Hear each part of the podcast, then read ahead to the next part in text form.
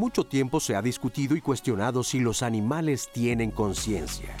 De acuerdo con la declaración de Cambridge, emitida en 2012 por un prestigioso grupo internacional de científicos, los animales pueden experimentar estados afectivos y los humanos no somos los únicos que poseemos la base neurológica que da lugar a la conciencia. Diversos animales como los perros, gatos, elefantes, primates, aves y pulpos muestran comportamientos que indican la capacidad de sentir placer, dolor, miedo y otras emociones. Cuando se tiene un animal de compañía, es importante ser responsables en sus cuidados y protección, lo que implica darles de comer, atender sus necesidades de higiene, salud y esparcimiento. Ante el problema del abandono de los perros y gatos, los refugios de animales son un lugar importante para protegerlos, pero muchos enfrentan graves carencias que aumentan cuando se presentan situaciones de desastres naturales. Para contribuir a resolver las necesidades de perros y gatos afectados por el huracán Otis, el 11, a través del programa A más A, Amor y Amistad organizará un croquetón el domingo 10 de diciembre en la Plaza Madero del Centro Cultural Los Pinos. En Diálogos en Confianza vamos a reflexionar sobre solidaridad y conciencia animal. Además, hablaremos de los refugios y la forma en que puedes proteger a tus animales de compañía en caso de un desastre natural. ¿Cómo están? Buenos días. Les damos la bienvenida en televisión. Estábamos transmitiendo ya en redes sociales este programa de diálogos en confianza, solidaridad y conciencia animal. Es nuestro tema de hoy. Muchas gracias por acompañarnos. Veíamos estas imágenes de los eh, perritos, de los gatos, de las especies de los mamíferos. Y sí, pues quienes eh, tenemos la fortuna, comentábamos hace un rato, de tener un animal de compañía cerca de nosotros, tenemos esa ventaja, esa posibilidad de encontrar una cercanía, un apoyo, una amistad, una relación muy especial que quizá queremos invitar a que todos se den la oportunidad de, mantener, de acercarse más quizá a ese perrito que tienen en el patio, a ese gatito que los visita de vez en cuando. Hay que ser más solidarios con ellos y por qué? Porque están expuestos a una situación tan difícil como es la vida diaria, al abandono, al maltrato, a, no tener un hogar. Hay refugios que se encargan de ello y les dan apoyo y nos están necesitando. Hablaremos en nuestro programa, como bien escuchábamos, del croquetón, que ya viene el 10 de diciembre, la invitación abierta para donar, porque mucha de esta ayuda va a ir para 16 refugios que también están allá en Acapulco Guerrero, golpeado por el huracán Otis y que esos animalitos también están en el abandono y nos están necesitando. Así que el programa y la invitación están abiertas para ustedes, para que se acerquen, conozcamos más acerca de los animales de compañía. Lía Vadillo, Magdalena Alejo, nuestras intérpretes, Jimena Raya, nuestras intérpretes en lengua de señas mexicana. Diana, pendiente de su comunicación, ¿cómo estás? Hola Lupita, todas las personas que ya nos están siguiendo en redes, pero las personas que se están uniendo con nosotros, no olviden enviarnos sus comentarios, llamarnos al centro de contacto con la audiencia al 55 51 66 40 00 para que nos digan, nos cuenten sobre sus animales de compañía, nos hagan preguntas para nuestros especialistas sobre refugios, cómo pueden adoptar, cómo pueden ser mejores pues cuidadores. Y la verdad es que aquí vamos a estar compartiendo todos sus comentarios, estamos en Facebook, estamos en YouTube, nos pueden ver por la aplicación de 11 más para que la descarguen en su teléfono y puedan ver toda la programación del 11 y este programa en vivo el día de hoy. Y aquí estoy yo muy pendiente de todos los comentarios que tengan que decirnos. En la app de 11 más pueden compartir el programa. Eh, resulta muy interesante que lo hagan desde ya en redes sociales hemos estado platicando acerca de esta relación tan especial que se establece con los animales de compañía, platicando con el panel, se los presento enseguida. Fraga Bustos, ¿cómo estás? Bien, gracias. Fraga es psicóloga, rescatista independiente y ayuda también a animalitos a encontrar un hogar y fundadora de la asociación Ama y Adopta. Bienvenida, Fraga, qué gran labor la que hacen. También nos acompaña el doctor Román Pino Dorantes. Román, ¿cómo estás? Muy bien, muchas gracias. Qué gusto saludarte. Médico veterinario zootecnista de la UNAM, experto en esta relación tan especial Déjenme decirle y les comparto que todos nuestros panelistas tienen animales de compañía, entonces entramos en una dinámica muy cercana que es la experiencia la que también hoy nos va a hacer eh, y a permitir entrar en contacto con ustedes para sensibilizarnos más de la importancia que tiene la solidaridad hacia los animales de compañía y también descubrir si realmente tienen conciencia quienes nos acompañan y a veces ya son parte de nuestra familia. Doctora Beatriz Banda Cantón, ¿cómo estás? Buenos días, Bienvenida. Buenos días, doctora en bioética, médica veterinaria, zootecnista y académica de la UNAM. Y bueno, nuestro título es Solidaridad y Conciencia Animal y la pregunta pues también sería, ¿los animales tienen conciencia? Claro, los, animales tienen conciencia entendida como la capacidad de darse cuenta de lo que ocurre en tu entorno, ¿no? Porque a veces pensamos que, bueno, conciencia tiene muchas acepciones y también conciencia es si eres consciente del bien, del mal. Ellos están conscientes de lo que les gusta, de lo que les agrada y de lo que les daña.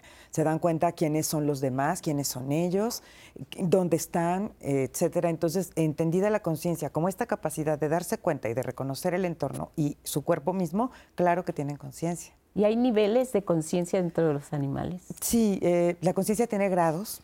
Eh, algunos tienen niveles de conciencia muy complejos, eh, parecidos al de nuestra especie, ¿no? Los grandes simios, los cetáceos, elefantes, algunos carnívoros como perros y gatos también.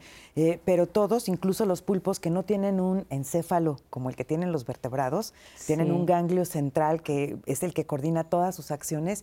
Ellos también se dan cuenta, también aprenden, por lo tanto tienen memoria, porque para aprender necesitan recordar, y también tienen estados emocionales. Entonces, esto eh, ya el, eh, la declaración de conciencia de Cambridge, muy, muy famosa, de, que se promulgó desde el 2012, reconoce también a los pulpos como animales eh, con cierto grado de conciencia.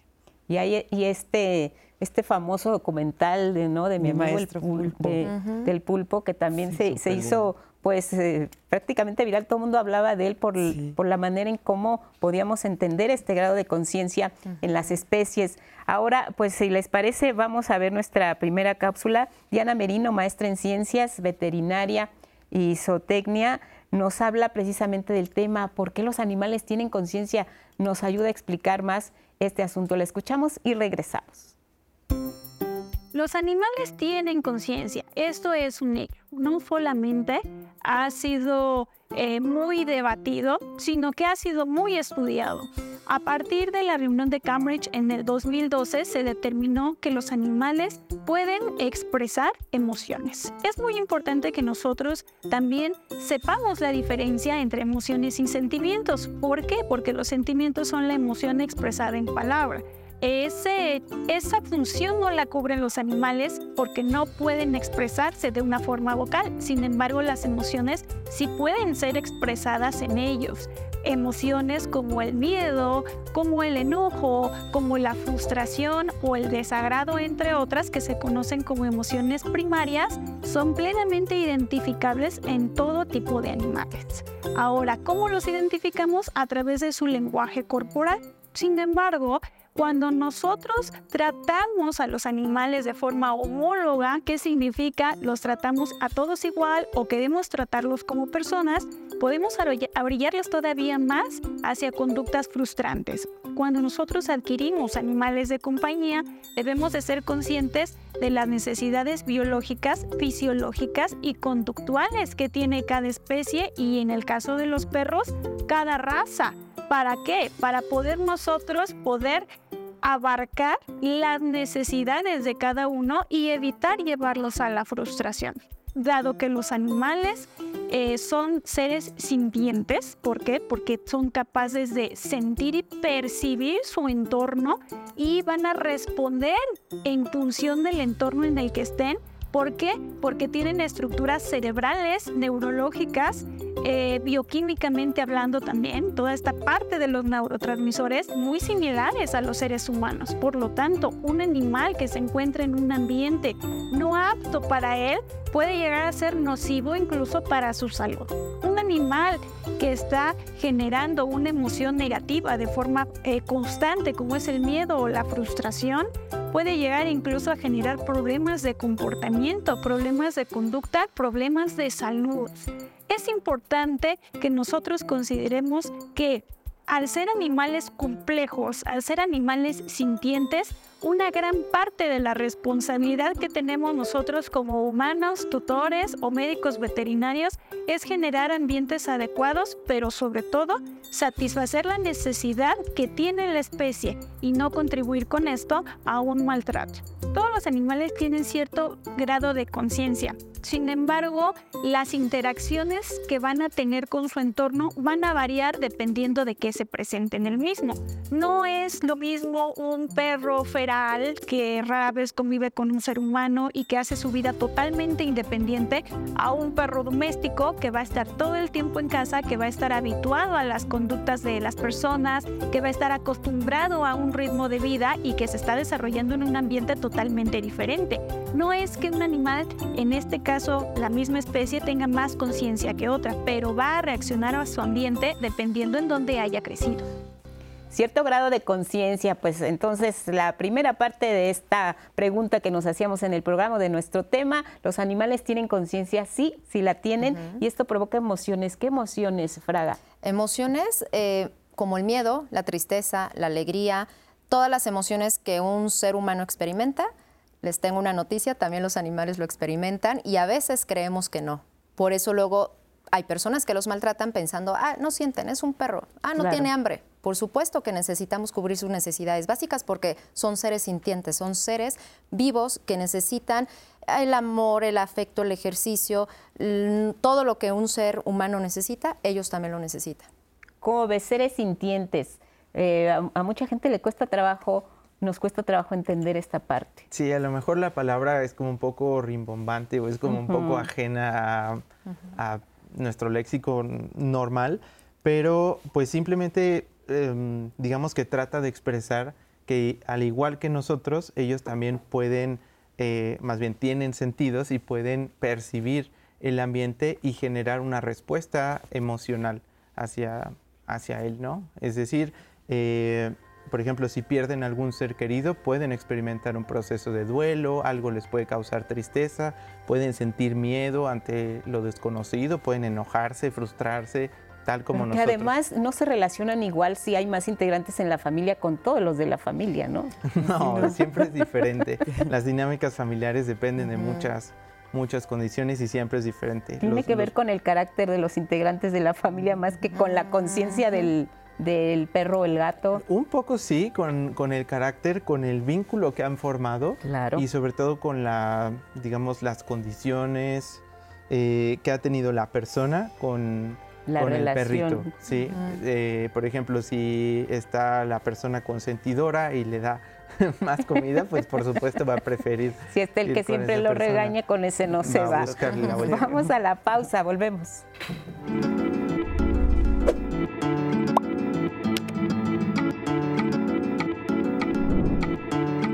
Los animales son seres especiales y quien ha tenido la suerte de vivir una conexión con ellos lo sabe muy bien.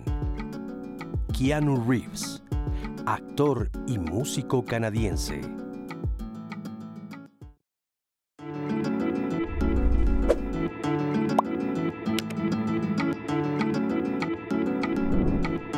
El abandono de un animal es un acto cruel y degradante Declaración Universal de los Derechos de los Animales. Pues nosotros tenemos un recuento oficial de que, pues porque cada 10 perros o gatos que tienen domicilio, un 70% están en situación de calle. Esto obviamente estas cifras han variado después de esta tragedia porque eh, pues son los que lamentablemente están en mayor vulnerabilidad los albergues que existen son albergues particulares de compañeras protectoras en este puerto de Acapulco, pero lamentablemente también todos están saturados. Ellas han resguardado varios animalitos, perros y gatos, principalmente en situación de calle, al igual que el resto de las personas. También hubo ahora para los animales también este, una escasez de alimento y también de medicamentos. Estamos tratando de solventarlos desde el primer momento por la gestión de la directora de Bienestar Animal de nuestra Secretaría, la licenciada Greta Fuentes de María, que desde el primer momento se contactó con las personas que ella conoce y empezó a gestionar el alimento y los medicamentos para poder realizar este tipo de jornadas veterinarias y la entrega de alimento y desparasitante. ¿Esto por qué? Pues porque la atención médica y veterinaria para los animales es muy importante porque previenen enfermedades zoonóticas, es decir, las enfermedades que tienen nuestros animales de compañía eh, tienen que atenderse también porque si no representan un problema de salud pública que se va a recrudecer en este puerto de Acapulco si no se atiende en tiempo y forma. Entonces, de esa manera se está dando esta atención. Alimento también nos donaron como cuatro toneladas la Universidad Autónoma de Guerrero. Por cierto, agradecerles a todos los estudiantes del país, a los trabajadores de las universidades que donaron alimento a la Universidad de Guerrero y ellos a su vez nos hicieron el favor de darnos para eh, repartirlo en estas, en estas jornadas. También a la Human Society International, que es otra organización que nos está apoyando. también a nuestras compañeras de OTEPA, Hogar Temporal Palenque muchísima ayuda privada, todos los donativos que nos han dado para alimento, nos han dado también donativos este, pues en especie, alimentos, medicamentos. Agradecimiento especial para la doctora Iris de la eh, clínica Head que está aquí en el Coloso, en el puerto de Acapulco. Y bueno, pues en, la Colosio, perdón, del puerto de Acapulco. Y ella eh, pues nos ha atendido, nos ha regalado su trabajo junto con sus voluntarios. Eh, y bueno, ahora por gestión también de nuestra dependencia llegaron nuestros compañeros del Centro de Atención Animal del municipio de Marqués, de allá de Querétaro, viajaron 11 horas para poder regalarnos estos dos días de atención gratuita. Ellos traen su propio medicamento también y médicos veterinarios que nos están ayudando a otorgar estas jornadas gratuitas. Eh, con esta gestión que te acabo de comentar y eh, también nos han apoyado los municipios de Chilpancingo. La jornada que hicimos fue con el apoyo del Centro de Control Canino y Felino de Chilpancingo, con el médico Filiberto y también del, Centro de Control Canino del municipio de Eduardo Neri. Ellos llegaron también con un pool de cuatro veterinarios y se otorgaron cerca de 300 atenciones o 300 animalitos fueron atendidos en esa jornada.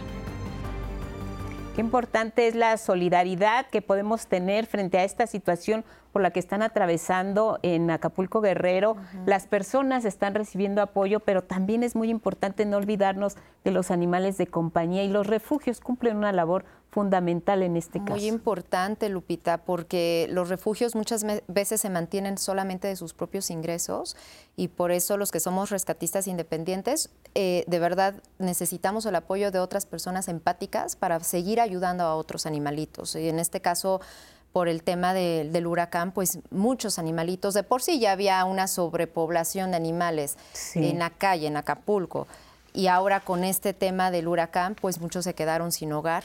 Y, si unimos nuestras fuerzas y hacemos una sembrita, en, aunque sea un sobrecito de ayuda, poderles mandar, porque ellos necesitan.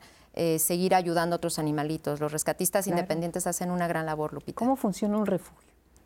Bueno, es que son muchas cosas que hay que tomar en cuenta, eh, pero sobre todo necesitan eh, estar al 100% eh, en contacto con veterinarios, porque muchos animalitos que se rescatan están en condiciones que necesitan el, apoyo, la atención médica, con personas que puedan donar en especie alimentos y, y la verdad es una fuerza impactante lo que pueden generar varias personas ayudando a otras ayudar a estos seres sintientes que hemos estado hablando. La situación de abandono, eh, es, platicábamos eh, también hace unos instantes al inicio del programa en las redes, esta situación de 70% de los animales, o sea, de, de 10, 7 andan Mira, eh, Lupita. Vagando en las calles, no tienen dueño. Estas estadísticas de la INEGI, rápidamente te lo comento. El 70% de los perros y gatos no tienen hogar. El abandono animal aumentó un 15% desde el 2020.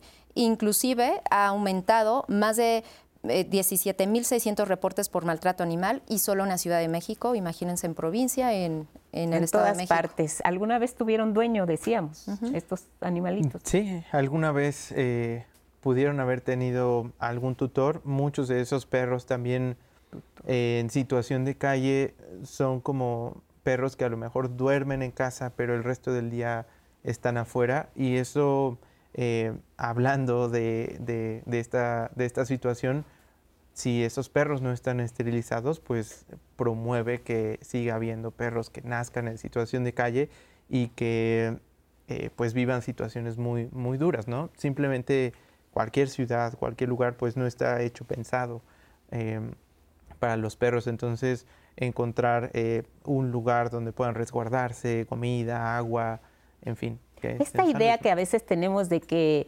eh, no se debe esterilizar a, los animales de compañía porque pues no, ya no están desarrollándose como ellos tienen que ser. ¿Qué pasa si esterilizamos?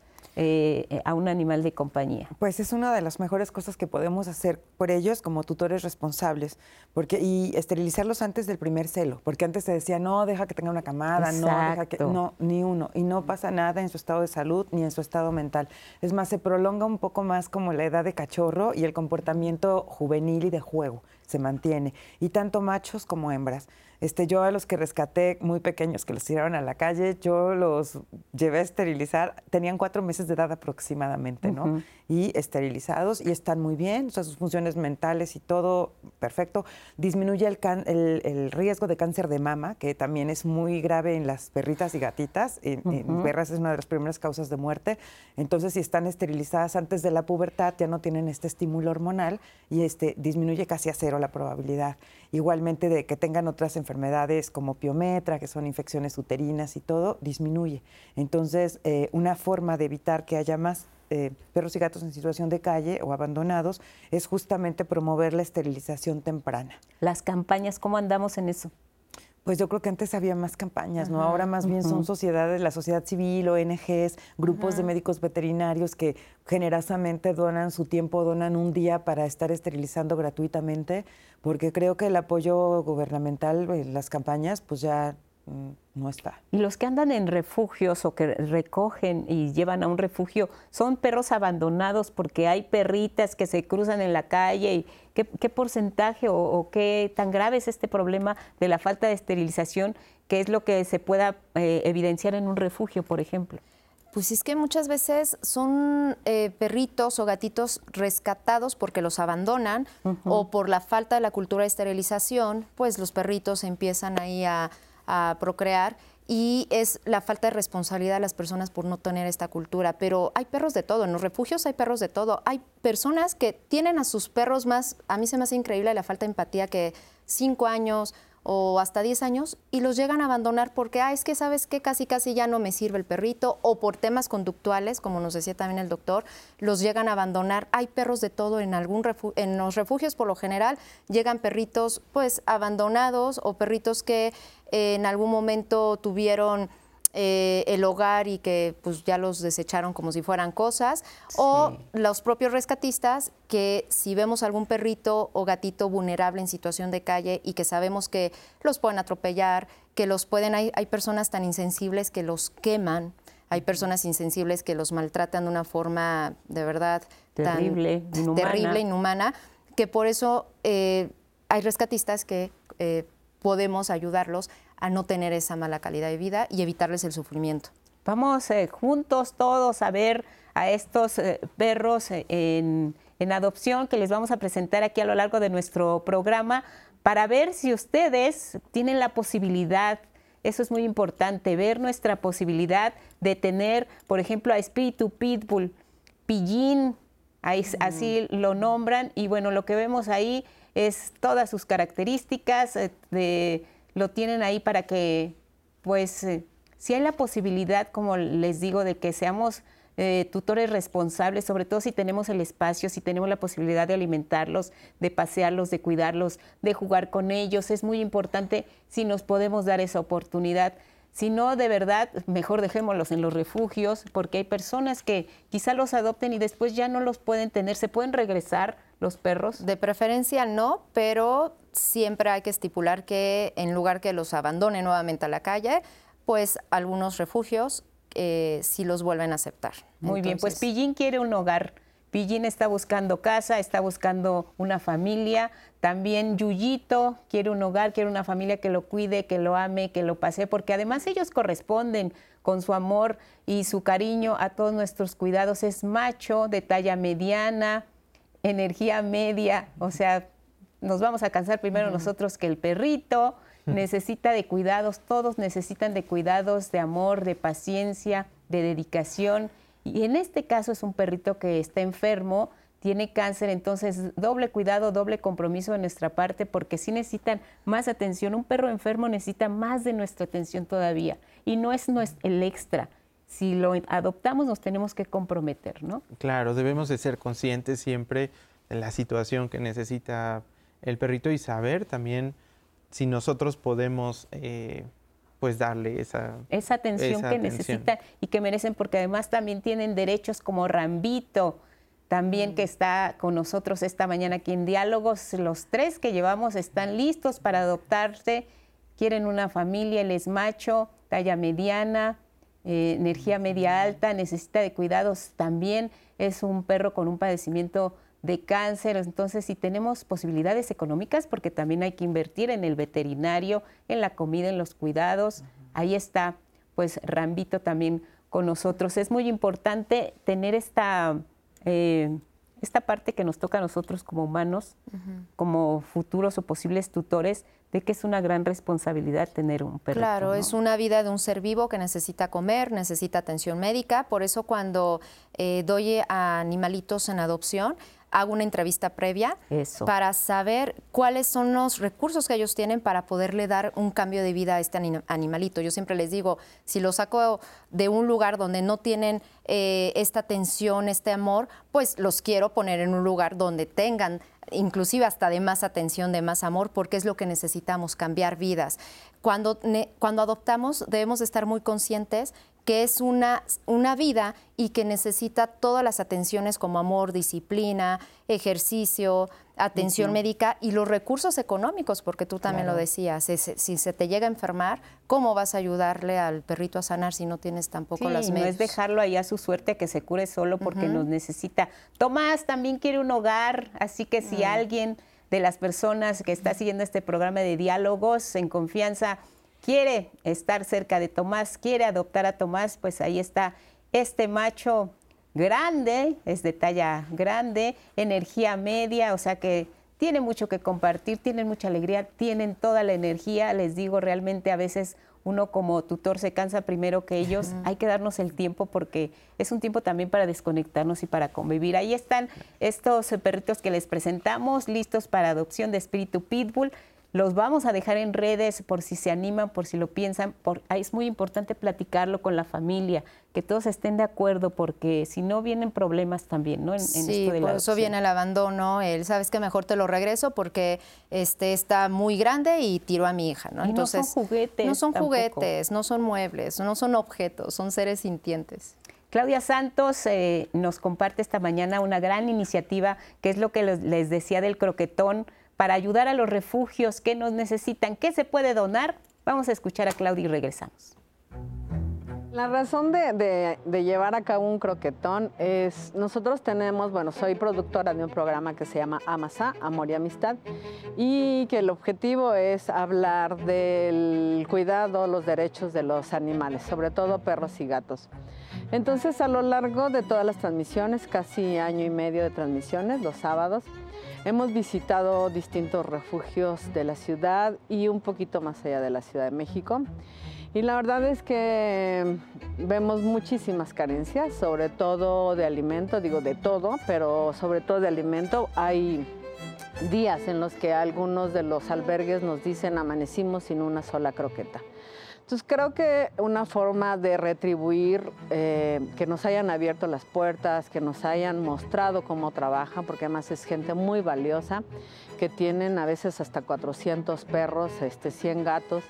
El croquetón se pensó desde hace como seis meses, pero justo, bueno, ahora se sumó este asunto de, los refugios en, Acapulco por lo del huracán.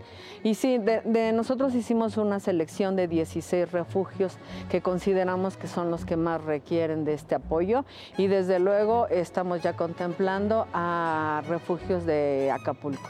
Estamos solicitando alimento húmedo, alimento seco, cobijitas, camitas, collares, y de verdad lo que nos quieran donar es súper bien recibido desde nuestra, nuestro tag es desde un sobre hasta una tonelada. Lo que ustedes quieran donar eh, suma y va a ayudar siempre a un perro o un gato de algún refugio que vamos a beneficiar.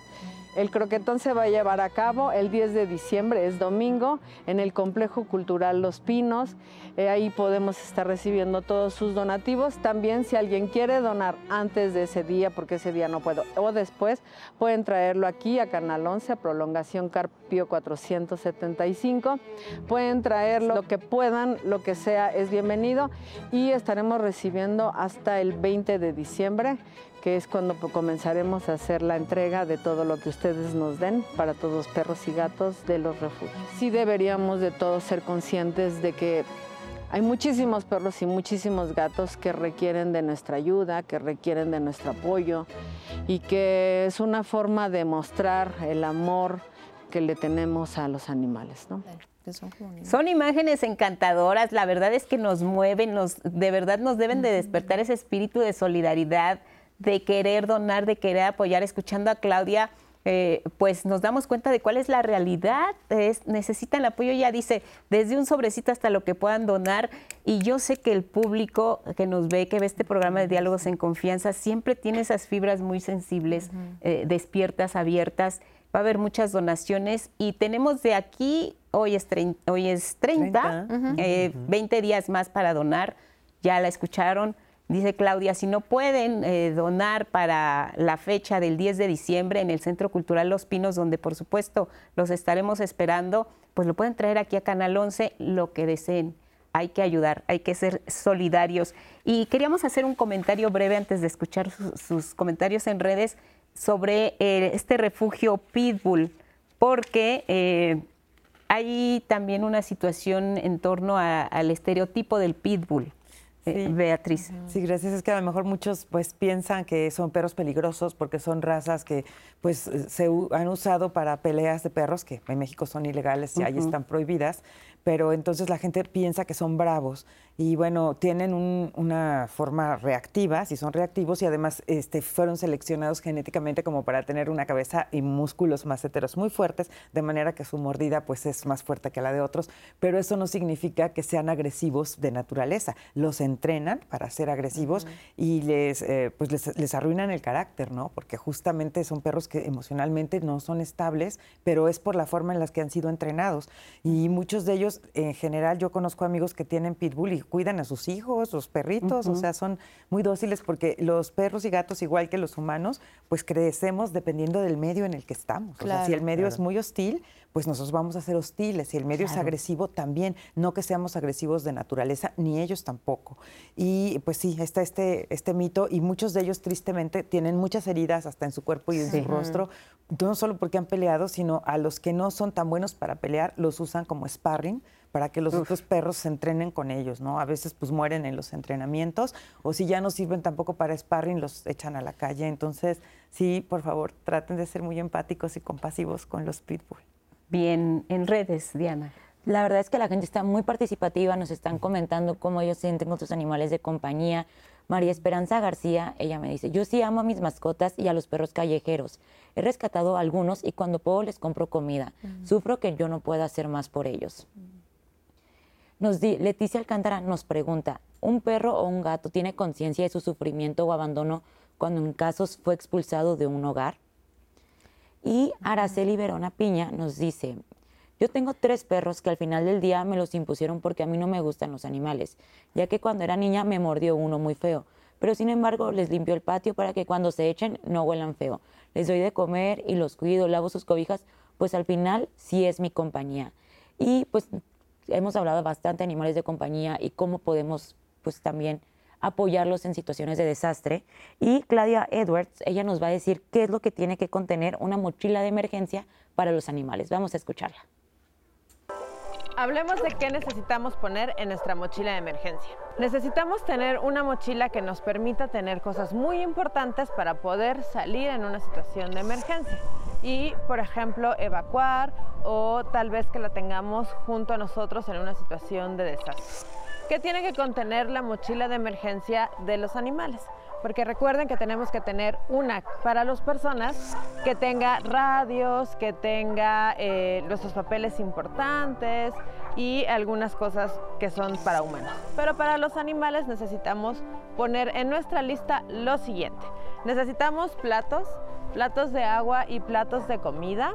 Vamos a necesitar obviamente una botellita de agua, vamos a necesitar tener comida para nuestros animales. Si es una situación, por ejemplo, que yo puedo prever que tal vez pase mucho tiempo fuera de mi casa, a lo mejor puede ser una situación como eh, una erupción volcánica o tal vez como eh, un huracán, pues voy a llevar cosas para por lo menos 15 días. Si no, si por ejemplo es un terremoto o es una situación de eh, una fuga de gas o de un incendio, nuestra mochila tiene que tener pues menos cosas para poderla mover fácilmente. Entonces solo un poco de comida para unas 24 o 48 horas máximo y también un poco de agua. Una de las cosas más importantes que no pueden faltar son nuestros carnets de vacunación. Esta es la identificación de nuestros animales, es lo que dice que ellos están saludables, así que es muy importante tenerlas siempre a la mano y también fotografías de nuestros perros y de nuestros gatos. En nuestro botiquín, vamos a llevar obviamente un botiquín, nuestro botiquín tiene que tener cosas, por ejemplo, como vendas, como antisépticos, guantes, cubrebocas, cosas que nos ayuden para curaciones, si pueden tomar un curso de primeros auxilios siempre es muy útil y medicamentos solamente aquellos que tomen regularmente nuestros animales. Junto con eso, tener más eh, un collar y una correa listos por cualquier cosa que se vaya a reventar la otra y una plaquita de identificación extra también es sumamente importante. Si tenemos animales fuertes, poderosos, nerviosos, pues un bozalito o una cuerdita para hacerles bozales tal vez se puedan lastimar y algo para poder limpiar, por ejemplo, si se hacen popó, pues tener siempre a la mano este tipo de cosas.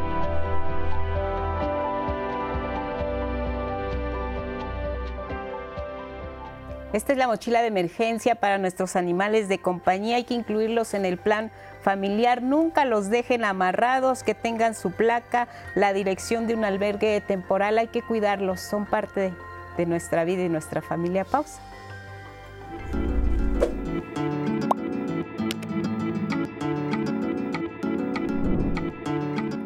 En México, el 69.8% de los hogares cuenta con algún tipo de animal de compañía. Instituto Nacional de Estadística y Geografía. Continuamos, gracias por seguir con nosotros aquí en Diálogos en Confianza y nos vamos directo a ver nuestra cápsula de homeopatía de todos los jueves. Los invitamos a verla.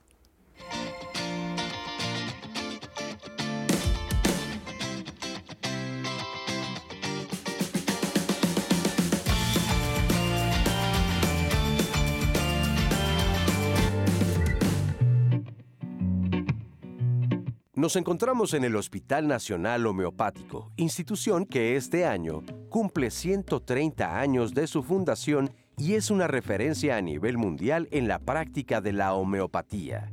Los orígenes de este hospital, ubicado en el centro histórico de la Ciudad de México, se remontan al porfiriato. El Hospital Nacional Homeopático fue eh, iniciado o su su inicio fue en la época porfiriana, de hecho fue el general Porfirio Díaz quien donó el inmueble para poderse construir, esto fue en 1893 y eh, el inmueble era un polvorín del virreinato, aquí se guardaban pues las armas y la pólvora para las distintas actividades militares y de, esa edificación, de esa construcción, queda lo que tenemos en este momento aquí este, con nosotros, que es el escudo. Eh, de hecho, este escudo estaba en la parte superior del, edificio que es el escudo de, de Aragón y Castilla, que como ha acompañado al hospital en toda su, su, historia, en el 2011 el gobierno de España lo autorizó para que fuera el escudo de, del hospital. Y lo que tenemos atrás de nosotros, que es el, ahora es el auditorio, pues es una de las eh, paredes eh, originales, claro, ya le dieron su manita de gato, pero eh, de, las, de las paredes originales de, del hospital. En un inicio el, el, hospital fue pensado para poder ofrecer esta terapéutica homeopática a las personas de menos ingresos en, en México y con esta idea los primeros médicos, pues eh, ahora sí que con muy poquito presupuesto y de sus bolsillos, eh, trajeron hasta los medicamentos, ¿no? Y empezaron a abrir servicios dentro de, del hospital. Y un año después, gracias a la productividad que tuvieron y la respuesta de la gente, pues se convirtió en un hospital escuela, se abrió la escuela de homeopatía en estas instalaciones, entonces fue un hospital escuela durante un tiempo. Eh, después, cuando vino el presidente Lázaro Cárdenas, la Escuela de Homeopatía se integró a las escuelas fundadoras del Instituto Politécnico Nacional y desde esa fecha es parte de, del Instituto Politécnico Nacional. Personas de todas partes del país acuden a esta institución debido a su prestigio y a que pueden encontrar consultas especializadas de homeopatía a bajo costo o gratuitas. Eh, como tenemos atención a la población abierta, tenemos pacientes que vienen del Seguro Social, del ISTE o de otros eh, eh, servicios y generalmente son pacientes que acuden por, por enfermedades crónico-degenerativas, son pacientes que tienen problemas digestivos, respiratorios, eh, problemas prácticamente de tipo mental y también eh, control, prácticamente control prenatal. Cuando viene nuestro paciente de primera vez, olvídense que sea eh, que tenga derecho a audiencia, que no tenga servicio.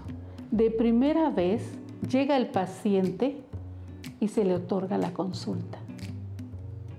Ya después, la segunda, si el paciente tiene gratuidad, sin problema, sigue con la gratuidad.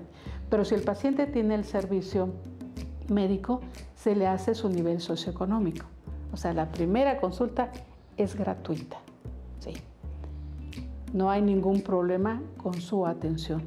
La homeopatía tiene numerosos beneficios, ya que es un tratamiento integral y puede complementarse con otras terapéuticas para abordar problemas de salud complejos y enfermedades crónicas. La homeopatía es una terapia, es una, mm, una visión de la medicina integral hacia el paciente es yo creo que de las cosas más accesibles que, que, las personas pueden tener porque aunque tengan otros tratamientos, aunque tengan diagnósticos en los cuales a fuerzas tengan que tomar medicamento alopático, se pueden beneficiar de la homeopatía, eh, primero porque es un medicamento que no les va a causar ninguna alergia, ninguna reacción secundaria, no se contrapone con los medicamentos que puedan estar tomando. Hay personas que traen hipertensión descontrolada, por ejemplo, eh, que traen varios medicamentos antihipertensivos y con el medicamento homeopático los pasan a,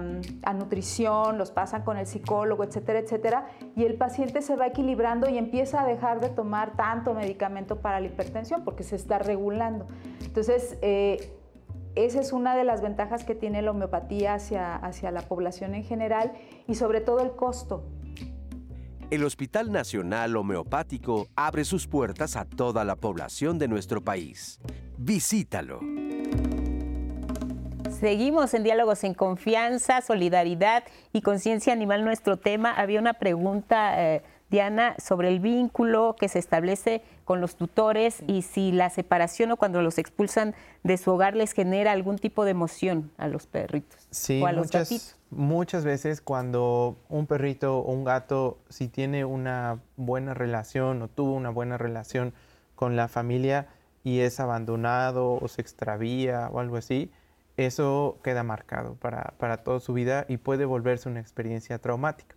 Eso conduce a que en el futuro estos perros eh, o estos individuos traten de, hacer un vínculo poco sano para no volver a ser abandonados de nuevo. Entonces, en muchos casos, como seguramente en el huracán Otis, muchos perros y gatos están eh, pues sufriendo esa, separación brusca, abrupta de, su vínculo familiar y em, pues ahora muchos de esos perros se angustian cuando no están con las personas, están todo el tiempo pegados, los siguen a todos lados eh, y pueden sufrir condiciones como ansiedad por separación u otras patologías. ¿Es ese apego que te siguen a todos lados, es angustia? Eh, muchas veces puede estar motivado, sí, por ansiedad. La ansiedad, digamos que es como el miedo flotando en el aire y es ante la posibilidad de eh, ser abandonado de nuevo. Se, conoce como conducta velcro y te siguen por todos lados y les cuesta mucho trabajo hacer cosas de forma independiente. Veíamos este tema de cómo los podemos ayudar. Mencionaste el huracán Otis, hay muchos abandonados que quizá no están en los refugios. ¿Cómo les podemos ayudar a los que estén abandonados en una situación de desastre y a los que veamos, por ejemplo, en la calle?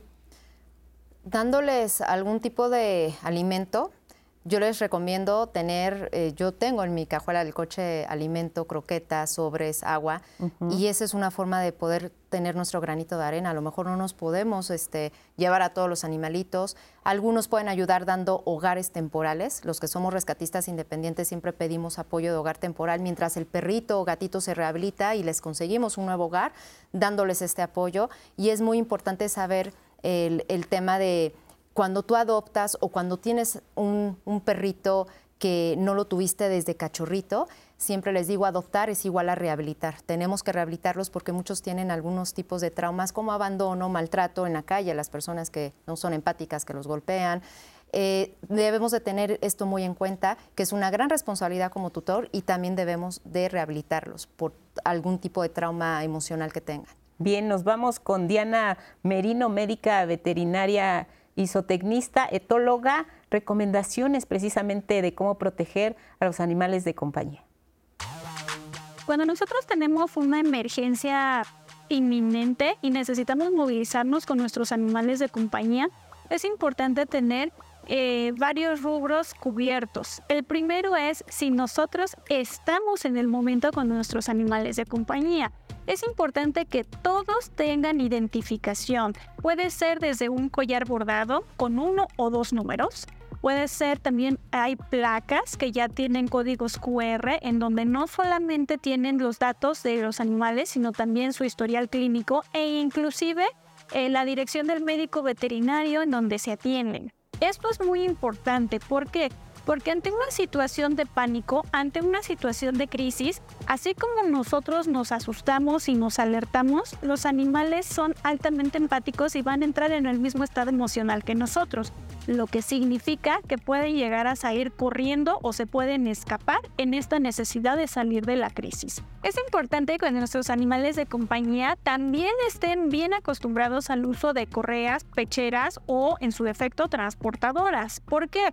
Porque cuando nosotros tenemos una emergencia hay que movilizarnos de forma rápida pero también segura. También tenemos que tomar en consideración tener nuestros papeles escaneados, ya sea de procedencia de nuestro animal en caso de que sea un animal de fauna silvestre, escaneados. ¿Por qué? Porque si llegamos a salir de forma rápida con ellos y necesitamos posteriormente nuestros papeles, podemos encontrarlos rápidamente. Escanear nuestras cartillas de vacunación, escanear este, documentos que comprueben la tenencia del perro y tenerlos quizá en una nube.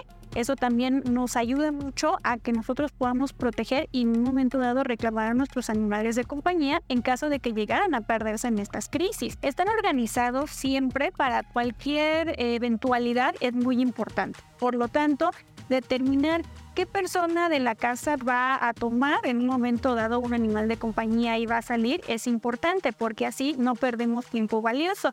Esto es igual que en los simulacros que nosotros realizamos en los trabajos en las escuelas.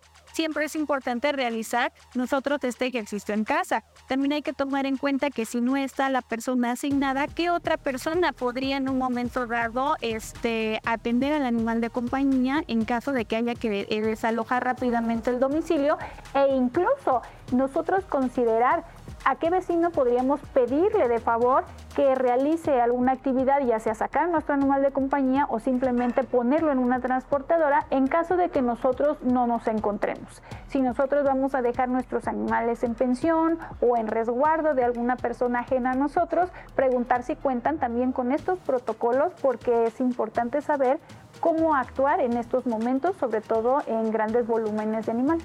En caso de no poder nosotros movilizarnos con nuestro animal de compañía porque eh, tengamos que movilizarnos a algún lugar donde no pueda accesar, es importante buscar opciones también dentro de nuestro plan inicial de evacuación. Eh, determinar si en una eh, veterinaria nos pueden este, resguardar provisionalmente a nuestro animal de compañía. desafortunadamente los refugios en México están sobrepoblados, pero nos conviene saber también en dónde se encuentran en caso de que nuestro animal de compañía compañía se pierde y pueda ser trasladado alguno. Eh, buscar opciones con familiares o inclusive vecinos que nos pudieran hacer favor de apoyarnos en caso de necesidad. Muchísimas gracias a Diana Merino por esta entrevista y muchísimas gracias a todas las personas que nos han estado compartiendo sus mensajes, sus preguntas, sus testimonios. Le voy a dar lectura a unas llamadas que tenemos aquí de parte del público. Sofía Ortiz nos dice, para mí es importante la concientización para la reproducción y el cuidado de los animales, principalmente en los niveles económicos bajos. Muchas gracias, Sofía, por tu comentario. Y Jorge Salmón nos dice, el maltrato animal también comprende el no darles los cuidados adecuados a los animales de acuerdo a su raza. Cuando he llevado de paseo a mi perrito, he visto que llevan un husky siberiano con suéter y por su pellaje ellos pueden soportar bajas temperaturas y le están causando sufrimiento al pobre perro al tener que soportar el calor. También es lamentable ver que perros grandes viven en un espacio muy pequeño. Jorge Salmón es de Chihuahua, entonces yo creo que por eso nos da el comentario del husky con el suéter.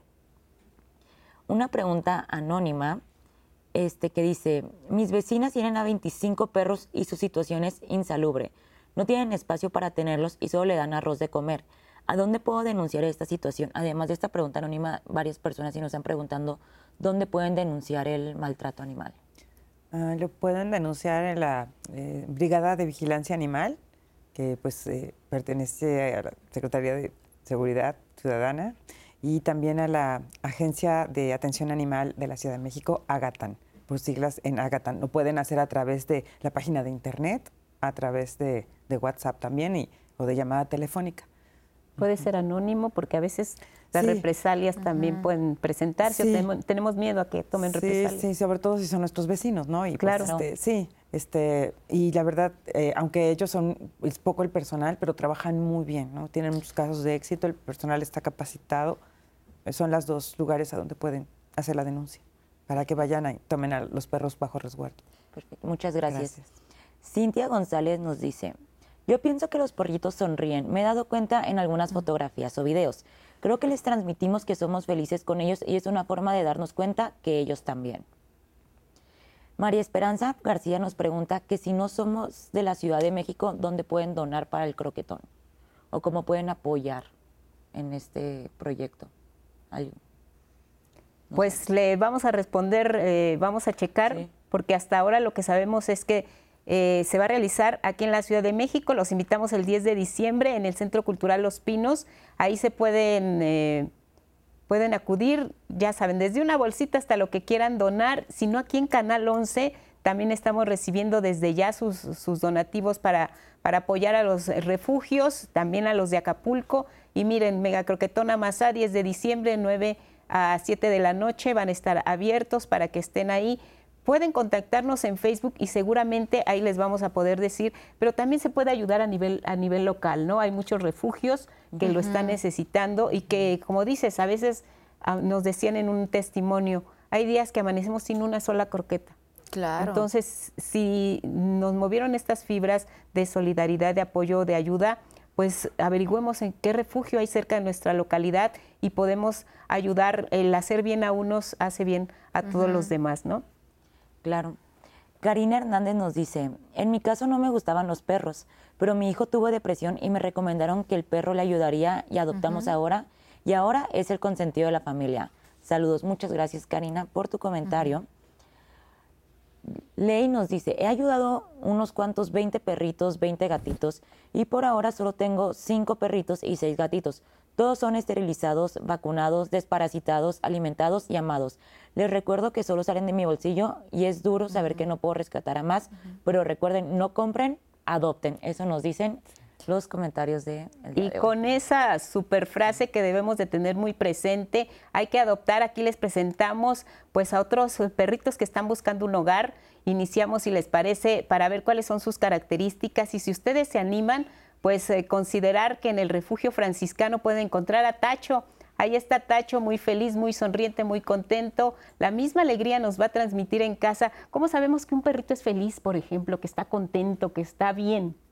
Pues tenemos que ver muchas cosas, pero en general su lenguaje corporal nos lo dice, ¿no? Eh, por ejemplo, si tiene ánimos de juego, si tiene ganas de estar con las personas, si es curioso, investiga su entorno, son como palomitas para saber nosotros que está feliz y se siente a gusto. Si por el contrario eh, trata de huir a las personas, no le gusta explorar, se aísla, entonces es importante que investiguemos qué es lo que que necesita. Pues ahí está Tom también, está buscando un hogar, eh, pues es un macho de raza pequeña, también son muy inquietos, eh, los más chiquitos, igual los grandotes no se confían mucho, pero Tom está buscando también un hogar. ¿Cómo podemos ser un dueño responsable además de lo que ya nos decían? Si vamos a adoptar, ¿a qué nos estamos comprometiendo? Claro, en primera, a darles sus necesidades básicas, a cubrírselas como alimento, como amor eh, ser un tutor responsable también es tener una plaquita o un collar bordado con sus datos por si en algún momento que no debería de ser, pero si el perrito se llega a escapar o un gatito, eh, los puedan localizar.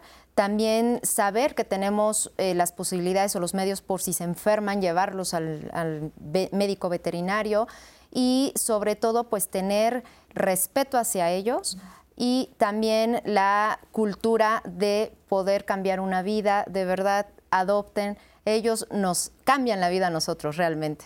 Alf, lo veíamos hace un ratito, también está buscando casa, un macho muy bien portado. Valentina, por supuesto, también quiere una familia y como estamos hablando de que son parte de nuestra familia, pues también eh, hay que pensar en que se convierten en estos seres que se integran eh, y que pues como parte también de esta familia necesitan nuestros cuidados, nuestro cariño, nuestro contacto permanente, porque ya las familias también están integradas por ellos.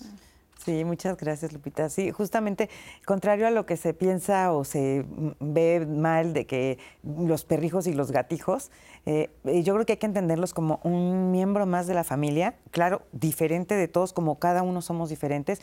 Y a raíz de que surgió eh, este concepto también de familias monoparentales, y homoparentales y todo esto, el concepto de familia se reconstruyó.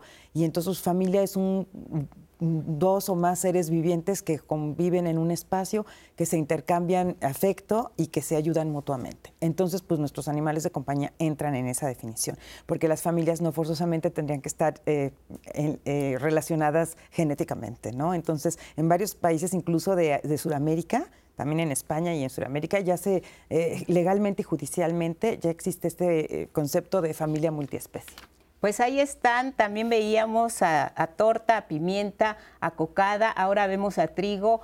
Lea y Maya es uno de los refugios, el refugio Pitbull, el refugio franciscano, todos se quedan en redes sociales por si ustedes se, animan a querer adoptar a un animal de compañía, ya sabemos qué es lo que necesitamos ser como dueños responsables. Nos vamos, eh, quisiera una reflexión final sobre nuestro programa solidaridad. Los invitamos al Croquetón 10 de diciembre en el Centro Cultural Los Pinos para Acapulco y demás refugios que lo estén necesitando. Solidaridad y conciencia Aníbal. ¿Cómo cerramos?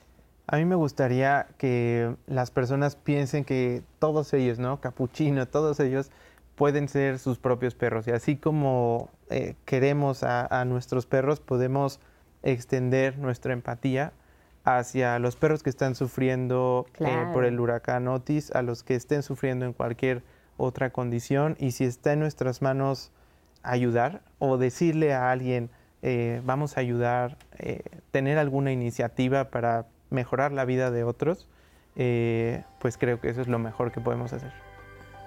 Sí, sobre todo está fomentar en que ellos son seres sintientes, ellos sienten amor, tristeza, enojo, porque todas estas emociones ellas ellos los están generando. Ser empáticos con estos procesos y no abandonarlos. Beatriz. Gracias. Pues yo creo que darse la oportunidad, los que no han vivido con un animal, darse la oportunidad de vivir con uno para que encuentren este cariño y esta experiencia diferente y de también tener compasión y empatía por los animales en situación de desamparo. Gracias. El amor incondicional es una palabra que siempre se relaciona cuando tienes la fortuna de tener cerca de ti a un animal de compañía sí, démonos esa oportunidad y también de ayudar, seamos solidarios. Los animales sí tienen conciencia, expresan emociones y así como ellos nos dan, nosotros les podemos dar algo. Participen en el Croquetón 10 de diciembre. Todo este programa se queda en redes. Gracias a todos. Hasta pronto. Gracias. Gracias.